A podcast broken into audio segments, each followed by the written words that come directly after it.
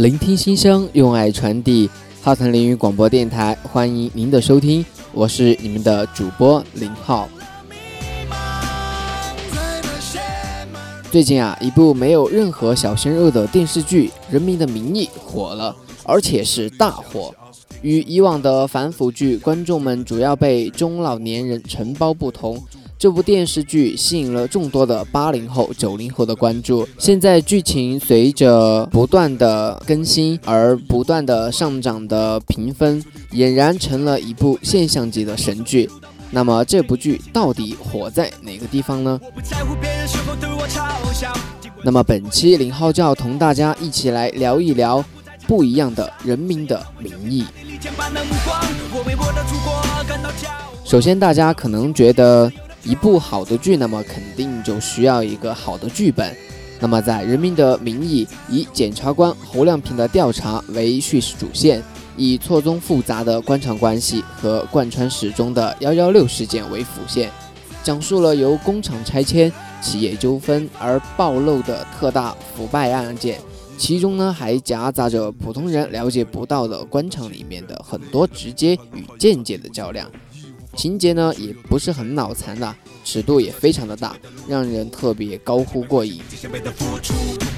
特别是在第一集刚刚开始的时候，导致后面有个表情包出现，就说人生只需要一堵墙、一张床、一个冰箱也足矣。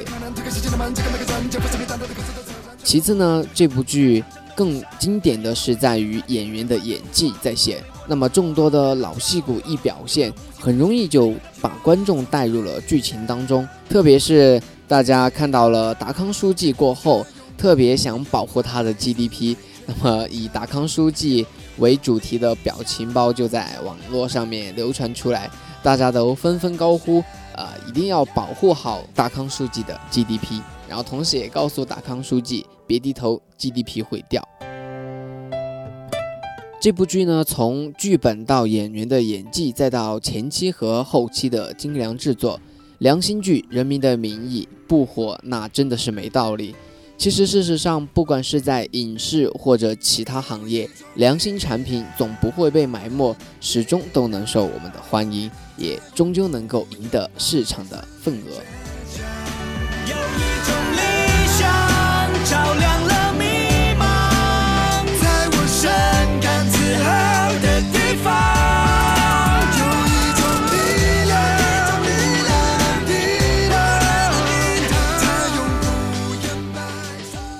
因为真实，所以共鸣；因为太真实了，尺度太大了。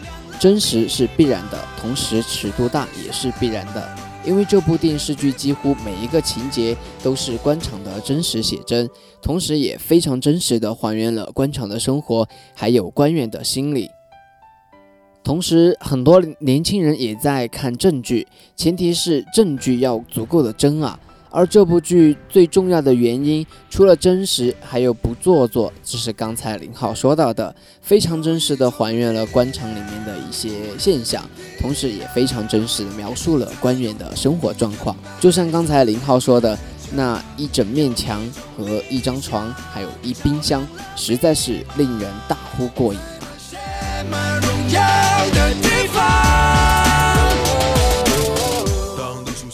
每一句台词都非常的犀利，除了情节真实，同时台词的精辟和犀利，真的是觉得这部剧真的是能够看眼，也就是这部剧能够觉得能特别大火的原因之一。《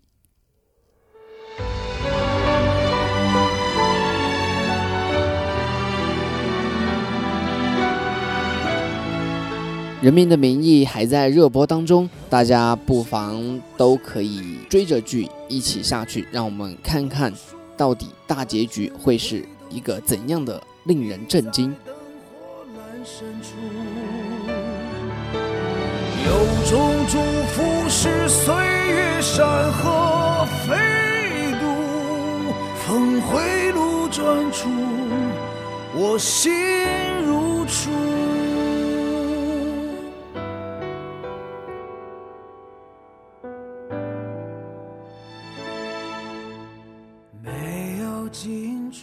好了，本期的浩谈淋雨广播电台就要到这里，给您说一声再见了。聆听心声，用爱传递。浩谈淋雨广播电台，感谢您的收听，我们下期再见。踏上归途，这一步从最初到最初，有种幸福是历经风雨无数，转身回头处。你在灯火阑珊处，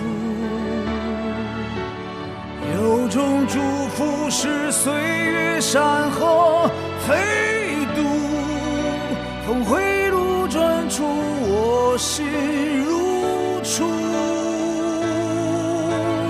有种幸福是历经风雨书，转身回头处，你在灯火。阑珊处，注定要依靠生命中的天赋。